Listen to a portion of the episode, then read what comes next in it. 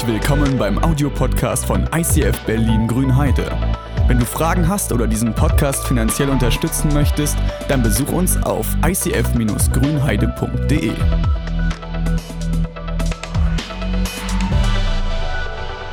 Herzlich willkommen, einen schönen guten Morgen hier im ICF Grünheide und herzlich willkommen auch nach Friedrichshain, die diese Predigt hören werden und vielleicht auch Leute, die äh, im Podcast dabei sind, denn du kannst die Predigten auch immer wieder nachschauen bei YouTube oder bei ähm, Spotify, kannst du reinschauen und schauen, was Gott dir darüber in der Woche noch mal in Erinnerung ruft.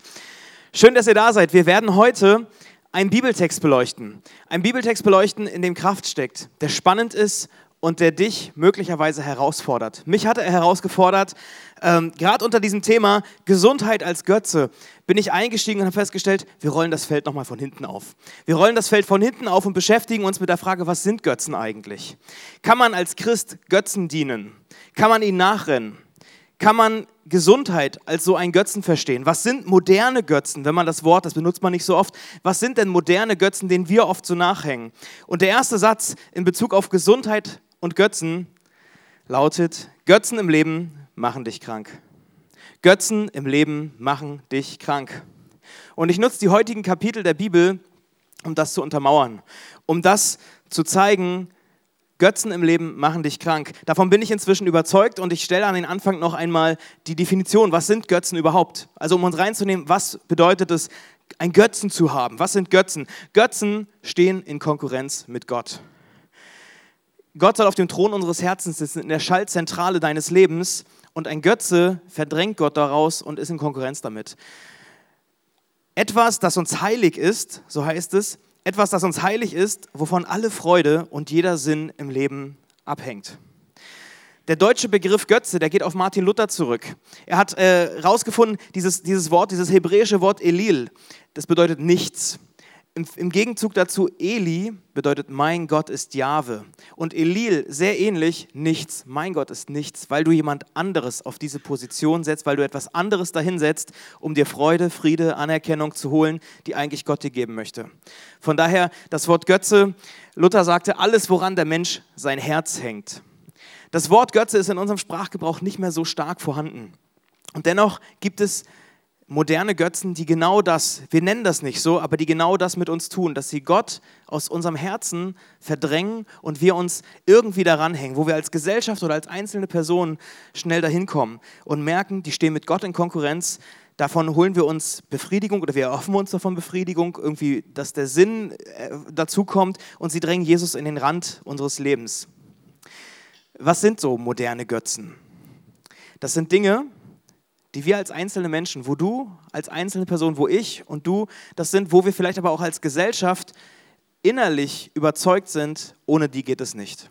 Ohne die kannst du nicht leben. An diese Dinge musst du denken. Da solltest du einen Fokus drauflegen und dich immer wieder danach richten. Das sind die Dinge, wonach wir trachten, trachten in einem großen Maße, die eigentlich unsere Zeit und Aufmerksamkeit Gott gehören sollten. Das Thema Erfolg. Also ohne Erfolg kommst du nicht. Ob du in einer, auf einer Feierlichkeit mit Freunden darüber redest, ähm, ob du gesellschaftlich anerkannt bist, ob du sinnvoll dein Leben lebst, hängt oft mit dem Erfolg zusammen. Das ist eine Überzeugung in, in unserer Gesellschaft, dass je erfolgreicher du bist, je besser deine Position ist, wie krasser dein Gehalt ist, das Thema Geld spielt eine Rolle. Ähm, das definiert dich, das zeigt dir, ob du zufrieden sein darfst oder nicht. Hast du Erfolg, hast du ein gutes Gehalt, hast du ein sicheres Einkommen das Geld, dem Geld geben wir eine Position, die eigentlich Gott zusteht. Wer gibt uns die Sicherheit? Wer gibt uns den Frieden, wenn ich ein regelmäßiges Einkommen habe oder Gott? Was ist mit dem Thema Konsum, Einkaufen, dieses ganze Ding von Macht, wo ich sage, okay, ich, ich, ich hole meine Befriedigung, meine, meine Bedürfnisse muss ich stillen, deshalb gehe ich in irgendwelche Mediamärkte und, und gucke mir irgendwelche Sachen an, die ich brauche oder kaufe mir neue Klamotten, um irgendwie zu sagen, ja, ich bin schön. Das sind die Dinge, wo, wo wir plötzlich Sachen, wo wir moderne Götzen haben, die in unserem Leben eine Rolle einnehmen, die eigentlich Gott zusteht. Das Thema Essen kann genauso ein Götze werden, wo du sagst, okay, mein Zufriedenheitsgefühl hängt an der Schokolade, die Endorphine, die freigesetzt werden, das ist so toll, dass ich das brauche. Oder im Gegenzug, das Wichtigste, was du dir wünschen kannst, ist Gesundheit. Damit du möglichst lange lebst, damit dein Körper möglichst gut aussieht, damit du möglichst Erfolg hast bei Frauen und was auch immer das Thema Gesundheit wird manchmal so überbewertet und nimmt eine Rolle ein, dass sie Gott an den Rand drängt. Und ich rede nicht davon, dass du eine Zeit lang über etwas nachdenkst, dass du dich damit beschäftigst, weil diese Themen an sich sind nicht schlecht. Das Thema Liebe, Erfolg, Macht, Geld, Gesundheit sind ja keine schlechten Themen. Das sind ja keine schlechten Dinge. Es ist gut, sich damit zu beschäftigen. Und es ist völlig in Ordnung, eine Zeit lang auch zu sagen, ich, ich gehe mal etwas tiefer und beschäftige mich. Ich will gucken, was lerne ich, damit ich eben manche Entscheidungen richtig treffe. Aber wenn es überbetont wird, wenn es dich bestimmt, wenn es eine Rolle in deinem Leben einnimmt, von der du dich abhängig machst, dann sollten die Warnlichter hochgehen. Wenn deine Entscheidungen, dein Lebensstil, dein Denken nur davon beeinflusst wird, was diese oder jene Sache, was dieses Thema ausmacht, dann solltest du Fragezeichen im Leben bekommen dann kommst du in den Zwang, Dinge so und so zu sehen und so und so zu handeln und dein Geld so und so auszugeben, deine Zeit so und so einzusetzen, deine Entscheidungen nur nach diesem Thema auszurichten. Manche entwickeln so einen fast einen missionarischen Eifer. Meine Überzeugung ist die richtige. Kapitalismus ist schlecht. Andere Kapitalismus ist die Lösung. Ähm, Gesundheit, dieser und jener Lebensstil, das ist der beste. Den sollten wir alle pflegen. Dann ist alles geklärt. Dann haben wir Frieden im Herzen. Dann ist die Lösung für unsere Probleme äh, endlich greifbar das ist dieser missionarische Eifer, der dahinter steckt, wo wir plötzlich sagen, eine Lösung für unsere Probleme finden wir doch nicht im Geld. Aber manchmal leben wir so, manchmal reden wir so. Und wenn wir diese Dinge merken, wenn wir solche Aussagen über uns manchmal merken, ja, stimmt tatsächlich, dann sind wir in der Gefahr, vielleicht einem modernen Götzen zu folgen. Und dann kann dir die Predigt heute helfen, einen gesunden Blick auf die Dinge zu bekommen. Weil Götzen im Leben machen dich am Ende krank. Wir steigen heute ein in eine Geschichte in der Bibel, die liegt ein bisschen zurück. Wenn du deine Bibel nimmst, die spielt im Alten Testament und ähm, es gibt Geschichtsforscher, die haben gesagt, okay, wir versuchen mal die Geschichte des Alten Testamentes chronologisch zu sortieren. Und ihr seht eine Karte und da will ich euch mal zeigen, wo wir uns befinden. Und zwar seht ihr ähm, einen Zeitstrahl, hier so ungefähr 2000 Jahre vor Christus und noch länger war die ganze Geschichte Abraham, Isaak, Jakob, Josef und wir ziehen uns durch über die verschiedenen Mosebücher, Josua, Richter, Samuel bis ins Neue Testament. Hier kommt irgendwann das Neue Testament. Und unsere Geschichte befindet sich zur Zeit der Richter, also in dem Übergang zwischen Richter und Samuel. Das Volk Israel wird, hat noch keinen König, sondern es gibt Richter, die ihm vorstehen. Und Samuel ist äh, quasi ein Prophet, der dann das Land führt. Und wir steigen ein ungefähr 3200 Jahre vor unserer heutigen Zeit. Ähm, wo befinden wir uns? Die Geschichte findet in Israel statt und die Israeliten sind im Kampf gegen die Philister. Und das Lager der Philister ist in Afek. Das ist hier. Afek befindet sich hier und ungefähr hier bei der Flussebene gibt es einen Ort, der heißt Eben Eser. Eben Eser ist der Ort, an dem sich die Israeliten versammelt haben. Wer das nachlesen möchte, kann im 1. Samuel 4 bis 6 diese Geschichte nachlesen, um die es sich heute dreht. Und in dieser ersten Schlacht, in dieser ersten Schlacht, wo das Volk Israel gegen die Philister kämpft, Philister sind so der, der, der regelmäßige Gegner, der Feind, der immer wieder aufkommt, wo es ist dieser Hassgegner, wo sie merken, mit diesem Volk, da ist so eine richtige krasse Antipathie. Und sie kämpfen gegeneinander und in der ersten Schlacht verlieren die Israeliten 4000 Mann. 4000 Leute und der geistliche Rat, die, die, die, die Ältesten dieses Volkes, die sind total schockiert, weil 4000 Leute war zur damaligen Zeit noch viel mehr als heute vom Verhältnis her. Es ist 4000 Mann, das war enorm viel. Sie sind geschockt und sie fragen sich, wie kann denn das passieren? Warum passiert denn das? Sie, sie fragen, Gott, warum hast du uns nicht geholfen? Wir sind doch dein Volk. Und sie gehen sogar so weit im, im Text, formulieren sie, warum hat Gott uns geschlagen? Also nicht, warum haben die Philister über uns gesiegt, sondern warum hat Gott uns geschlagen? Anscheinend muss Gott seine Finger im Spiel gehabt haben, weil sonst hätten wir die Philister ja aufge, äh, hätten, wir, hätten wir ja gesiegt. Warum hat Gott uns geschlagen? Das sind die Warum-Fragen. Das sind die Warum-Fragen. Ich habe mich meinem Gegner doch entgegengestellt. Gott, es gibt Dinge in meinem Leben, die sind nicht einfach, die sind nicht toll, die begleiten mich und irgendwie ruft das in mir eine Antipathie hervor. Ich habe mich doch dagegen gestellt. Ich habe doch versucht zu kämpfen. Ich habe doch gesagt, ich gehe los. Und Gott, nicht mal, dass du nicht eingegriffen hast, du hast uns sogar geschlagen, du hast es sogar schlimmer gemacht. Das sind diese Warum-Fragen, die uns manchmal im Leben passieren, die wir uns auch stellen. Und die Ältesten, die beschließen, dass sie die Bundeslade holen. Die Bundeslade ist ähm, das sichtbare Zeichen für die Gegenwart Gottes. Es war ein Teil, den es in der Stiftshütte damals schon gab, als es noch kein Tempel, das war der mobile Tempel. Ähm, da ist die, die Bundeslade, das ist so ein Kasten, ein großer Kasten, da sind die Steintafeln von Mose drin, es ist Manna drin und es gibt Engel, Cherubim, die da drüber sitzen und bewachen und aufpassen, dass nichts passiert. Diese Bundeslade ist das sichtbare Zeichen für die Gegenwart Gottes. Und die Ältesten beschließen, diese Bundeslade, dieser Ort, dieses Heiligtum, dieses, diese, diese Gegenwart Gottes, die muss ins Lager der Israeliten. Dann haben wir eine Chance. Diese Bundeslade, Gottes Gegenwart muss ins Lager der Israeliten kommen. Sie müssen sich dort mit wohlfühlen und sagen, Gott ist da, egal wie groß der Sturm ist. Gott muss dorthin kommen und deshalb bringen wir die Bundeslade ins israelische Lager. Und du kannst im Bibeltext lesen, dass als, diese, als die Bundeslade in das Lager kommt, dass es einen riesengroßen Jubelschrei gibt, dass eine große Feier ausgelöst wird. Die Gegenwart Gottes löst Freude aus. Die Gegenwart Gottes ändert plötzlich eine, eine Stimmung, eine Atmosphäre. Und du liest, dass die richtig neu motiviert waren, dass ein großer Jubel war, der laut war, der laut war bis ins gegnerische Lager. Vielleicht kennst du diese Momente. Du hast eine Niederlage erlebt, du hast diesen Punkt von, warum ist dies und jenes passiert. Und dann gibt es die Momente, wo du in Gottes Gegenwart trittst oder wo Gott plötzlich zu dir kommt oder du das Gefühl hast, da passiert gerade etwas und es löst eine neue Motivation aus. Da beruhigt sich der Sturm und da kommt eine Freude und du kannst wieder lächeln auch wenn die Situation noch nicht total fertig ist.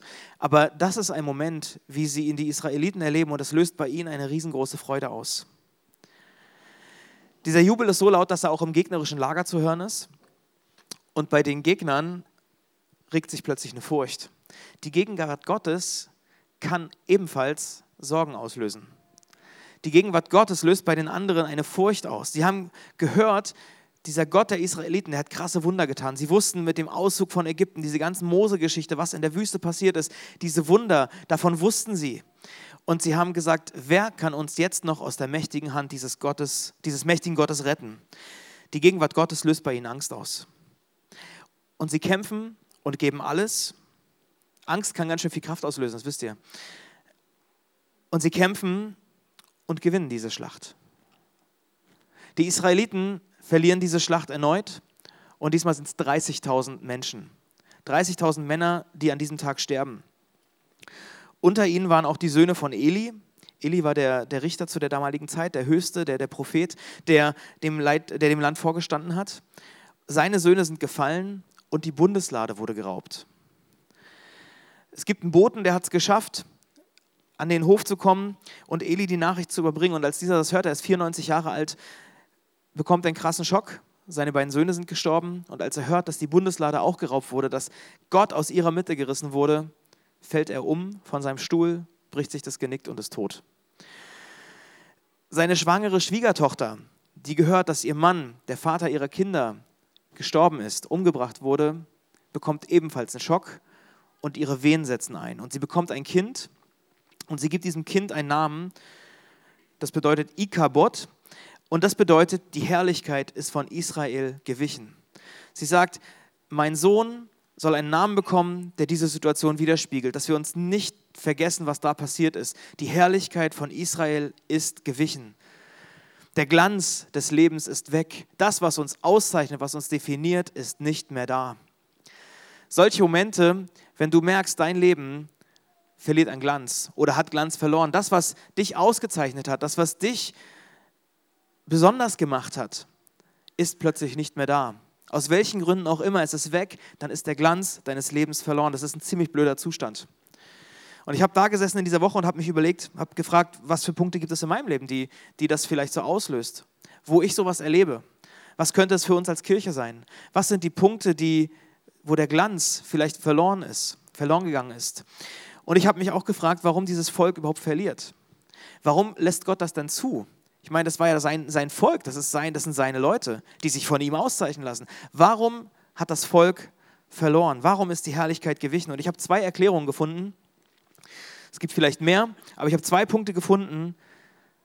Die erste, hatten sie den Auftrag, die Philister anzugreifen? Also haben sie egoistische Ziele verfolgt? Hatten sie überhaupt den Auftrag, dieses Volk anzugreifen? Weil nur weil es ein Gegner ist, heißt das ja nicht, dass ich ihn gleich platt machen muss wenn du losziehst, vielleicht sogar mit einem guten Ziel, aber deine Motive eigentlich nur egoistisch sind, nicht mit Gott abgeklärt sind, dann kann das mächtig nach hinten losgehen. Und dann kann es sein, dass Gott dich einfach laufen lässt, weil er lässt dir den freien Willen. Für mich die Frage, verfolgst du egoistische Ziele? Verfolgst du egoistische Ziele? Die zweite Frage oder die zweite Erklärung, haben sie die Gegenwart Gottes instrumentalisiert? Hat das Volk gesagt, okay, wir haben Gott in der Hand, wir haben Gottes Wirken in der Hand. Wir müssen die Bundeslade holen und dann wird alles gut werden. Dann hat Gott keine Chance mehr. Wenn die, wenn die Bundeslade unter uns ist, wenn dieser Kasten da ist, dann kann Gott gar nicht anders. Dann muss er uns ja zum Sieg verhelfen. Wenn ich in einer schlimmen Situation bin und wenn ich mir die Worship-CD reinmache, dann muss Gott ja da sein, dann muss er ja wirken, dann muss ja seine Gegenwart in meinem Herz was verändern. Haben wir Gott in der Hand? Instrumentalisieren wir Gott manchmal? Dass wir denken, so und so müssen wir beten, so und so müssen wir handeln, dies und jenes müssen wir tun und dann kann Gott gar nicht anders. Dann haben wir ihn in der Hand und dann muss er ja reagieren. Wo instrumentalisieren wir Gott manchmal? Vielleicht verschiebt sich auch der Fokus ein bisschen, dass wir dann denken, dass die Israeliten dachten, vielleicht ähm, Gott gibt Kraft, damit wir stark sind, damit wir das Volk besiegen. Gott gibt uns die Kraft, damit wir dran sind. Und dann plötzlich baut sich dieses Ego wieder auf und wir denken plötzlich, wir haben es drauf, wir haben es in der Hand und nicht mehr Gott ist, der es den Sieg schenkt. Also auch da kann so ein Fokus verschoben sein, der dazu geführt hat, dass das Volk eine krasse Niederlage erlebt. Ist der Fokus noch bei Gott oder ist er auf unserer Macht? Und das kann gläubigen Menschen immer wieder passieren. Gott lässt sich nicht benutzen. Gott lässt sich nicht benutzen. Und er sagt, an dieser Stelle zeigt er zumindest sehr deutlich, dass er sich nicht vor den Karren spannen lässt für egoistische Ziele, die er gar nicht beauftragt hat. Die Bundeslade fällt in die Hände der Ägypter. Äh, nicht Ägypter, in die Philister. Die Bundeslade fällt in die Hände der Philister. Und wenn du dir die nächsten Kapitel durchliest, dann, dann gibt es eine spannende Geschichte. Und zwar bringen die Philister die Bundeslade in ihren Tempel des Gottes Dagon. Dagon war ihr Gott. Das war der Gott der Philister und er steht für Wetter, für Fisch und für Korn. Das, das hat die Region total ausgezeichnet, dieser Fischfang und, und Ernte und so weiter. Und deshalb gab es einen Gott, der sich darum kümmern soll. Der hieß Dagon. Diese, dieser Tempel, den kennt man vielleicht auch noch aus der Geschichte von Simson, der damals sozusagen mit den langen Haaren für Bibelleser, da könnt ihr wissen, ist der gleiche, der gleiche Tempel, um den es da ging. Und an diesen Tempel bringen sie das. Für uns in Grünheide, was wäre ein, ein Tempel, wo man sagt, okay, das sind unsere Sachen, das ist die Region, die uns auszeichnet. Wir haben den Tourismus. Und wir müssen gucken, wie wir den hochhalten. Wir haben die Natur, wie können wir sie hochhalten? Wir haben bald Tesla, wie können wir das hochhalten? Für die Leute in Friedrichshain, ihr habt Partys, ihr habt, ihr, euer Kiez, der steht für Partys, für Veranstaltungen, für Events, für andere Lebensstile, für, für Spätis wie könnt ihr das hochhalten? Das sind die Tempel der, der, der modernen Zeit. Wenn wir auf unsere Gesellschaft gucken, was, was zeichnet uns aus? Was sind die modernen Tempel, die wir unseren Götzen aufbauen? Der Macht, die Machtzentren, das Geld, wo, wo, wo man merkt, da frönen wir dem Geld, dem Konsumtempel, sagt man, ja, wo wir sagen, okay, da gehen wir hin, da, da schlendern wir durch die Einkaufszentren, um uns einfach wohlzufühlen.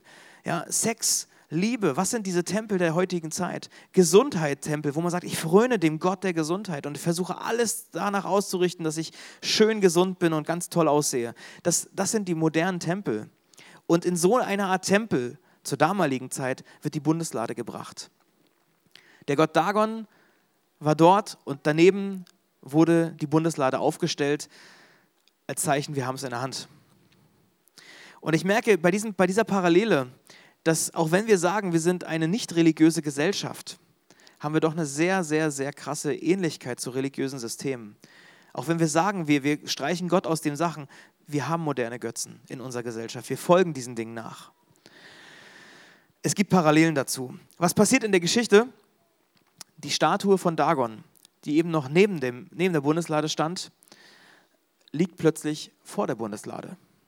Die, die Priester, die kommen am nächsten Morgen dorthin und stellen fest, die Statue von dem Dagon, von dem Gott Dagon, sie liegt plötzlich am Boden. Warum auch immer, wie auch immer das passiert ist, ich war nicht dabei, ich weiß es nicht. Und sie haben gesagt, okay, irgendwas muss passiert sein. Sie haben sie wieder aufgestellt, das ist ja ganz wichtig, heilig und so. Und am nächsten Tag passiert das Gleiche. Und die Figur liegt wieder vor der Bundeslade. Und zwar ist sie kaputt. Auf einmal ist der Kopf und die Arme sind ab und der Rumpf liegt dort zerstört. Und das ist für mich ein klares Zeichen, dass du Gott nicht neben irgendwelche anderen Götzen stellen kannst. Wie auch immer du das nennst, du kannst Gott nicht als so eine Zugabe sehen, als eine weitere Beigabe in deinem Portfolio oder als, als weiteres Shirt in, deiner, in deinem Kleiderschrank, als weiteres Ding, was du auch hinzufügen kannst, wo du sagst, okay, damit schmücke ich mich. Wenn du in die Gegenwart Gottes kommst, dann wird dich das provozieren dann wird es provozieren mit den Dingen, die noch in deinem Leben drin sind. Es kann sein, dass dein bisheriges Werteverständnis angegriffen wird. Du kommst unter Christ, du bist in der Kirche und merkst plötzlich, da rebelliert irgendwas in dir. Du kannst Gott nicht als Beiwerk in die anderen Sachen tun, weil es funktioniert manchmal nicht mit anderen Dingen. Bei den Philistern geht es sogar so weit, ähm, die werden krank. Die sind in der Gegenwart Gottes, also die sind bei der Bundeslade und sie werden krank. Sie sind dort und werden krank, kriegen irgendwelche Beulen und sowas. Und dann stellen sie fest, das könnte damit zu tun haben. Und sie bringen die Bundeslade in andere Städte und versuchen es dort, das, sollen die das haben. Auch die Menschen werden krank und sie bekommen plötzlich eine voll die Panik. Richtige Todesangst umgibt die Leute. Und sie sagen, vielleicht werden wir krank, wir können das nicht aushalten. Wir müssen die Bundeslade wieder zurückschicken. Nach sieben Monaten schicken sie die Bundeslade zurück. Auch das auf eine spannende Geschichte, weil sie wollen die dann nicht mal anfassen und dann schicken sie irgendwelche Kühe los. Äh, und sie, sie, sie fragen Gott nochmal, oder nicht Gott, aber sie, sie fragen, sagen so, okay, wir wollen nochmal so ein, so ein göttliches Zeichen, so ein übernatürliches Zeichen irgendwie erwarten. Ist das jetzt alles nur Einbildung, was hier passiert? Oder haben wir vielleicht wirklich was mit diesem Gott zu tun gehabt, mit diesen Krankheitsdingen? Kommt es von Gott oder ist es Zufall gewesen? Und sie erleben plötzlich, dass sie ein, geistlichen Prinzip, ein geistliches Prinzip erlebt haben. Nämlich, du kannst Gott nicht als Beiwerk in deinem Leben verstehen. Du kannst Gott nicht als Beiwerk in deinem Leben verstehen. Solange noch fremde Götter in deinem Leben sind, wird da was rebellieren. Du wirst dich ständig provoziert fühlen, innerliche Kämpfe erleben. Die Philister haben die Bundeslade weggeschickt. Die Israeliten haben sie wiederbekommen. Natürlich hat es Freude ausgelöst und sie haben ihr einen sicheren Platz gegeben. Für die nächsten 20 Jahre haben sie der Bundeslade einen sicheren Ort gegeben und gesagt, okay, wir wollen Gottes Gegenwart wieder neu hochachten. Wir wollen ein, einen, einen gewissen Stellenwert da einrücken. Und trotzdem wird nicht alles gut. Und trotzdem ist nicht alles gut. Und trotzdem trauert dem Volk, trauert das Volk der Israeliten dieser Zeit hinterher, als sie Gott so krass erlebt haben. Sie merken, nicht alles ist perfekt. Und ich weiß, und kann mir gut vorstellen, dass nicht nur wenige, sondern dass manche von uns genauso denken. Ich bin schon zehn Jahre Christ, ich bin drei Jahre Christ, was auch immer, und irgendwie fühlt sich nicht alles so gut an. Manchmal ist dieses Feuer der ersten Leidenschaft verloren gegangen. Und du fragst dich, warum ist das so? Du trauerst dieser Zeit hinterher. Du weißt, ich bin in einer guten Sache gestartet und ich, ich erlebe dann auch so Momente, so Gottesdienste oder so ZS-Vibes oder Connect oder was auch immer und ich, ich gebe Gott nochmal einen neuen Ehrenplatz und es fühlt sich irgendwie gut an und es geht irgendwie gut los, aber es ändert sich irgendwie noch nicht viel. Und irgendwie ist scheinbar die Gegenwart Gottes zwar da, aber es hat sich noch nicht alles geändert. Wie gesagt, wir können Gott nicht instrumentalisieren. Nur weil wir eine Formel sprechen, nur weil wir eine Sache machen, hat sich noch nicht, haben wir Gott damit nicht in der Hand. Wenn du das Gefühl hast, dass es gerade deine Situation sein kann, dass dir die Leidenschaft im Glauben verloren gegangen ist, dass dein Feuer nicht mehr so stark brennt. Vielleicht weißt du nicht mal mehr, warum ich überhaupt noch Bibel lese oder warum du, warum du beten sollst. Vielleicht ist das alles nur noch trocken.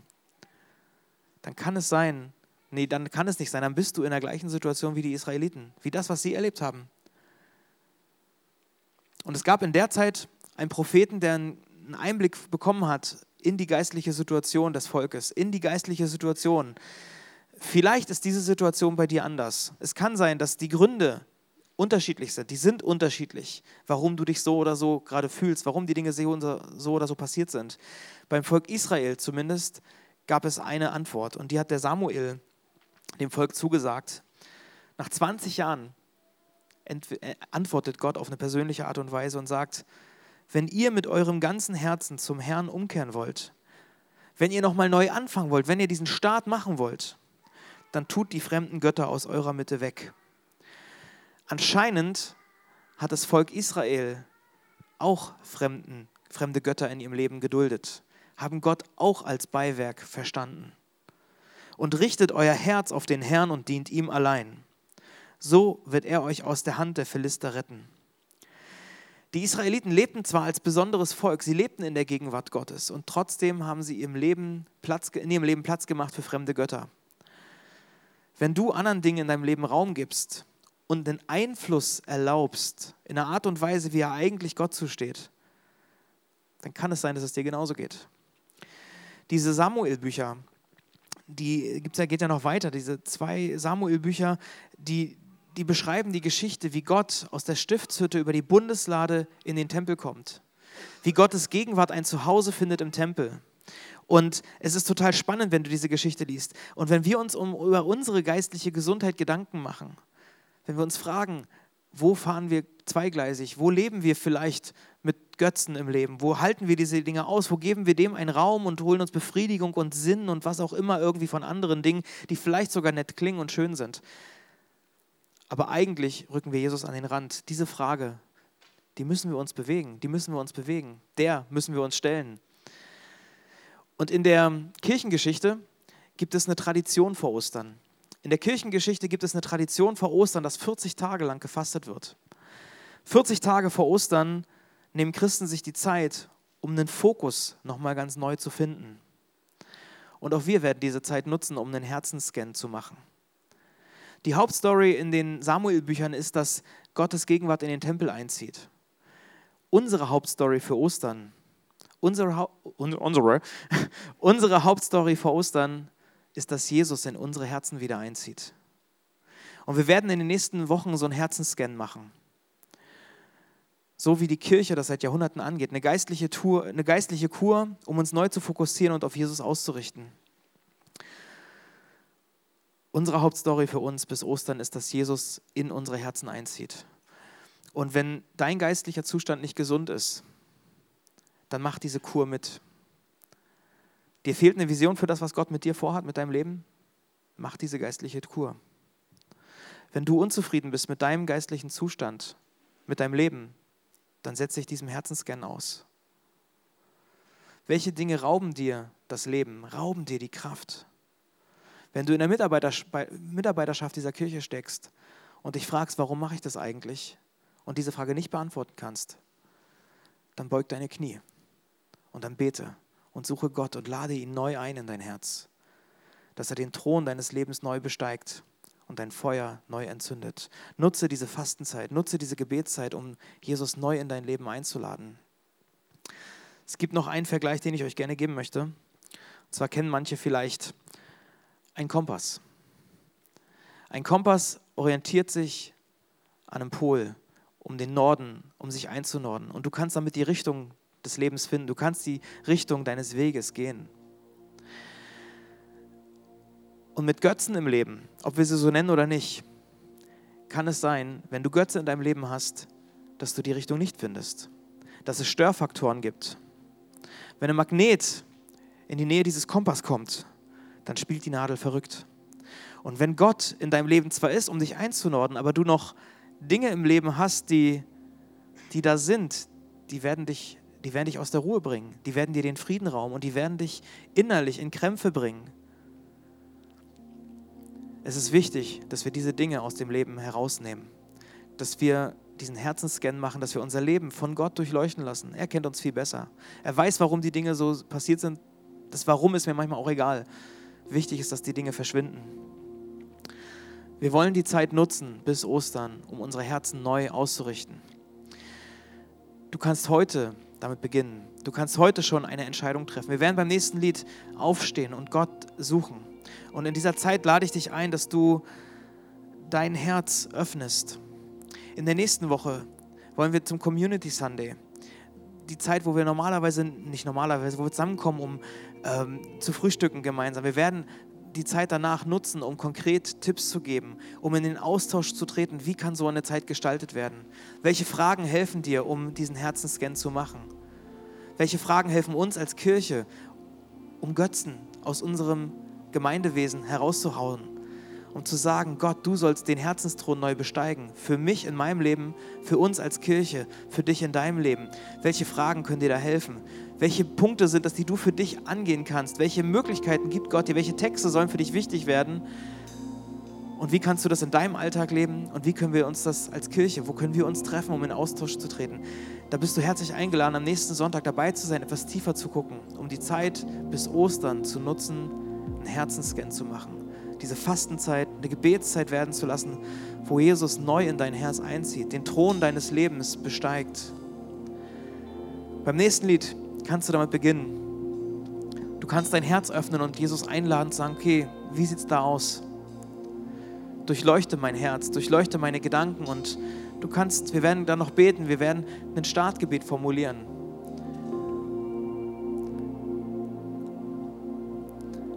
Solange du noch Götzen im Leben hast, wirst du geistlich nicht gesund. Erlaube Gott mit deinem Scanner, mit einem Scanner durch dein Leben zu gehen. Dein Herz zu scannen und zu schauen, wo was ungesund ist. Vater, ich danke dir, dass du uns so angelegt hast, dass wir uns nach dir ausrichten. Ich danke dir, dass von unserem Grundwesen her, von unserer Grundanlage Beziehung zu dir steht.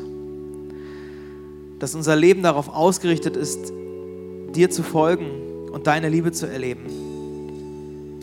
Und dennoch, Jesus, siehst du uns mit unserem Leben und manchmal gibt es so eine Störquellen, so eine Dinge, die, ja, die diese Kompassnadel irgendwie aus der Ruhe bringen wo wir dich dann doch nicht erleben, auch wenn wir in deiner Gegenwart sind, auch wenn du in unserem Leben bist, dass wir manchmal Dinge, die dann, dass wir dich dann trotzdem nicht erleben, dass wir uns irgendwie verhaspeln, dass wir nicht, dass wir durcheinander kommen und vielleicht sogar dahin driften, unsere Befriedigung, unseren Frieden und unsere Sicherheit woanders zu suchen als bei dir. Vater, ich bitte dich, dass du unsere Herzen öffnest in den nächsten Wochen. Ich bitte dich für jeden Einzelnen, der hier ist, egal ob wir ganz am Anfang stehen mit dir, ob wir uns vielleicht in dieser ersten Phase befinden, überhaupt zu merken, dass es dich gibt, oder ob wir schon sehr lange mit dir unterwegs sind. Ich bitte dich, dass du uns an dieser Stelle eins machst, weil wir uns bei dir neu ausrichten. Ich bitte dich, dass du die Macht der Götzen brichst. Vater, brich die Macht dieser Götzen, dieser modernen Dinge, die nett ausschauen, die im Grunde auch nicht schlecht sind und trotzdem manchmal einen Einfluss haben, der einfach krank ist. Ich bitte dich, dass du uns als Kirche auf diese Reise begleitest. Wir wollen dir sagen, wir wollen bis Ostern dich neu auf dem Herzensthron haben. Jeder für sich im Einzelnen, genauso in dieser Kirche. Jesus, es geht um dich. Es ist unsere Leidenschaft, dass wir dir nachfolgen, dass wir so werden wie dir, dass all das, was wir tun, dich widerspiegelt, dass wir furchtlos leben, so wie du furchtlos gelebt bist, so wie du gelebt hast. So wollen wir leben. So wie du Menschen behandelt hast, so wollen wir Menschen behandeln. So einen Einfluss, den du auf deine Leute hattest, den möchten wir für unsere Klicken und Gemeinschaften haben. Jesus, durchforste unsere Herzen. Zeig uns, wie wir, wie jeder Einzelne diese Zeit bis Ostern gestalten kann, um diesen Scanner durchs Leben laufen zu lassen. Wir legen diese Zeit bewusst in deine Hände und bitten dich, dass es nicht erst nächste, übernächste Woche anfängt, sondern dass du heute Nachmittag, heute Nacht Gedanken schenkst, was es für mich, für jeden Einzelnen von uns zu tun hat. Danke, dass du redest. Danke, dass du uns liebst und dass wir immer wieder zu dir zurückhören können. Jesus, danke, dass du da bist, dass wir uns bei dir eins machen können, mit dir verankern können, vorwärts zu gehen und in unsere Berufung hineinzukommen. Amen.